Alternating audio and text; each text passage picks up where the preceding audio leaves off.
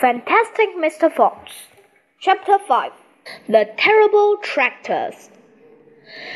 As the sun rose the next morning, Boggis and Bunce and Bean were still digging.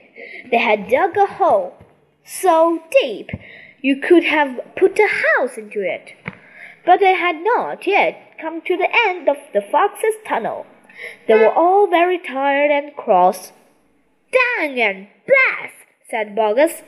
Whose rotten idea was this? Bean's idea, said Bunce. Boggis and Bunce both stared at Bean. Bean took another swig of cider, then put a flask back into his pocket without offering it to the others. Listen, he said angrily. I want that fox. I'm going to get that fox. I'm not giving in till I strung him out over my front porch, dead as a dumpling. We can't get him by digging, that's not for sure, said the fat Boggis. I've had enough of digging. Bunce, the pot bellied dwarf, looked up at Bean and said, Have you got any more stupid ideas then? What? said Bean. I can't hear you. Bean never took a bath. He never even washed. As a result, his ear holes were clogged with all kinds of muck and wax and bits of chewing gum and dead flies and stuff like that. This made him deaf. Speak louder, he said to Bunce, and Bunce shouted back, Got any more stupid ideas? Bean rubbed the back of his neck with a dirty finger. He had a boil coming there, and it itched.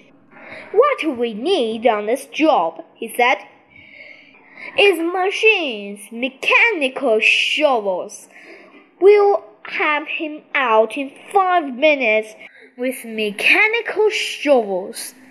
This was a pretty good idea, and the other two had to amend it. All right then, Bean said, taking charge. Boggis, you stay here and see the fox doesn't escape. Bunce and I will go and fetch our machinery. If he tries to get out, shoot him quickly. The long, thin bean walked away. The tiny Bunce trotted after him. The fat Boggis stayed where he was with his gun, pointing at the foxhole. Soon, two enormous caterpillar tractors with mechanical shovels on their front ends came clanking into the wood.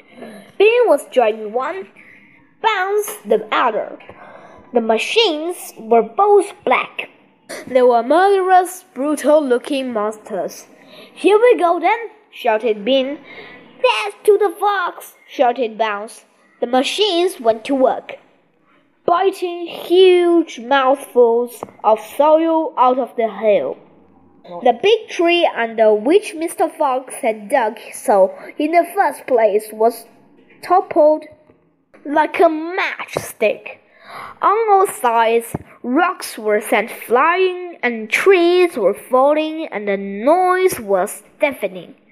Down in the tunnel, the foxes crouching, listening to the terrible clanking and banging overhead.